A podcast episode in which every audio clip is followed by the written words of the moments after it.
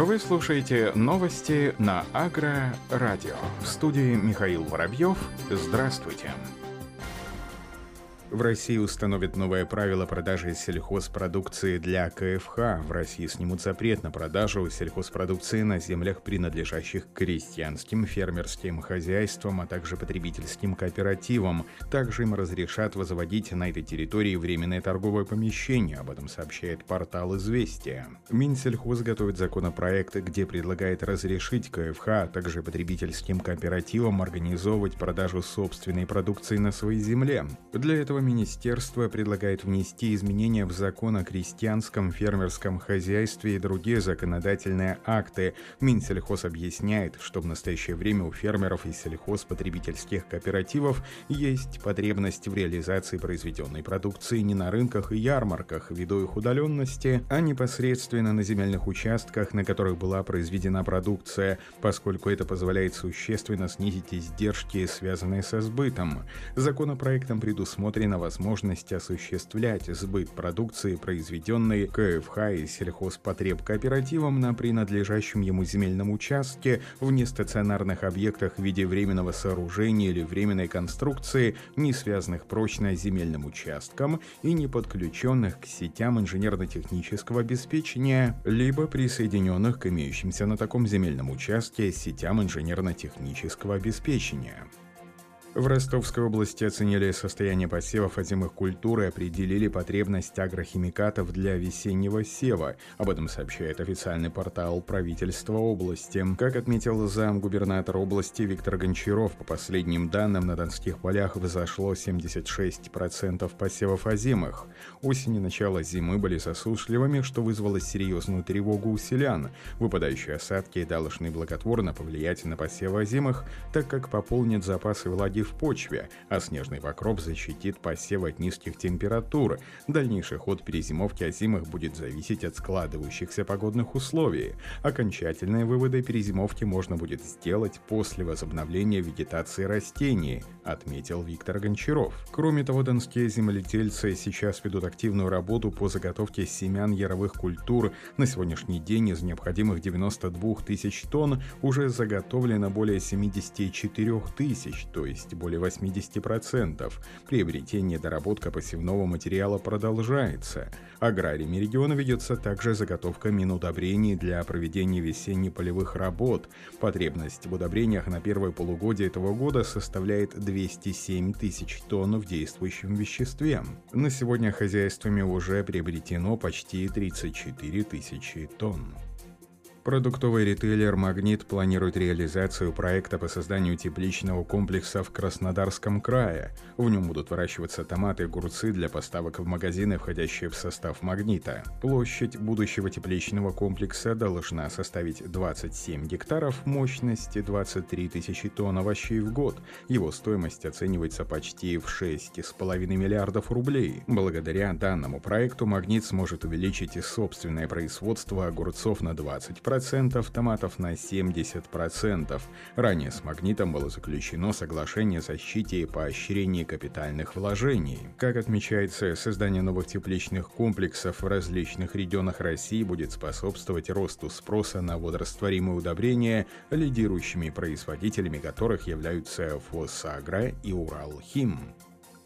Картева AgriScience начала строительство нового центра технологии обработки семян на юго-западе Франции с целью помочь фермерам стран Западной и Восточной Европы лучше подготовить семена для удачного посева и получения хорошего урожая. Центр в Ассоне первый для Картева в Европе, третий в мире. Ожидается, что он заработает в первой половине 2022 года и будет направлен на развитие услуг. В нем сосредоточены значительные научные инвестиции, которые станут частью новых решений для обработки разработки семян помогут фермерам решить проблемы изменчивого аграрного сектора.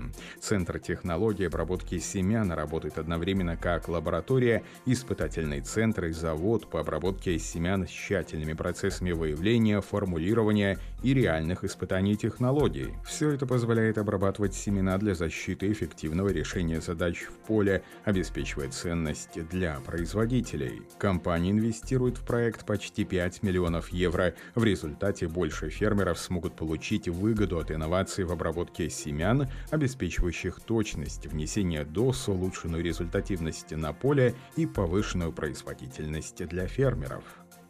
Более 50 ведущих российских сельхозпроизводителей создали площадку для обмена опытом и продвижения инициатив в области цифровизации агропромышленного комплекса страны Smart Farming Club – или Клуб умного земледелия. Об этом сообщается в официальном пресс-релизе клуба. Основная задача клуба – это устранение проблемных точек в процессах цифровизации агропромышленного комплекса России, обмен лучшими практиками для формирования глобальных трендов в процессах технологического развития ПК.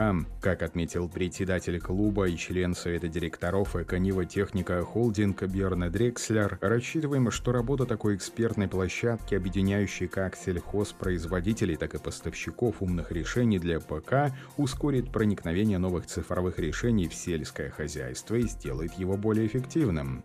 На момент создания клуба его членами стали уже более 50 владельцев и топ-менеджеров крупных российских агрохолдингов, отвечающих за цифровизацию бизнеса, агропредприятий и их развития. В перспективе клуб может заняться разработкой стандартов и регламентов в области цифровизации, автоматизации ПК, а также подготовкой предложений по формированию нормативно-правовой базы по регулированию в этой сфере.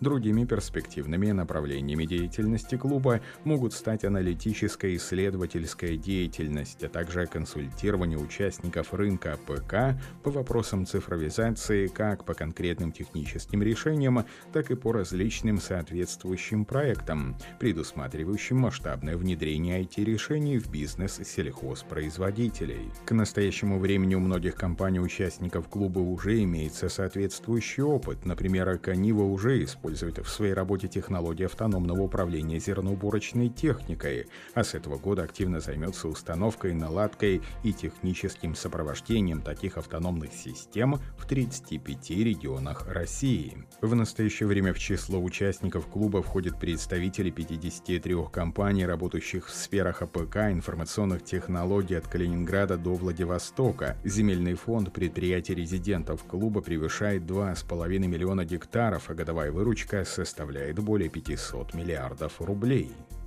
Китае открылся новый инновационный центр Кинка Грут. В центре планируют создавать новое гербицидное соединение, изменять геном сельхозкультуры и разрабатывать химическое программное соединение. Исследование разработки и цели работы Кинка Грут, инновационной китайской компании в агрохимической промышленности. Строительство инновационного центра было официально завершено и сдано в эксплуатацию в 2021 году после двух лет подготовки и более года интенсивного строительства. Кинга Агрутаус объединяет три исследовательские платформы. Платформа инновационных гербицидных соединений, платформа для изменения генома урожая и информационная платформа по химическому программному обеспечению.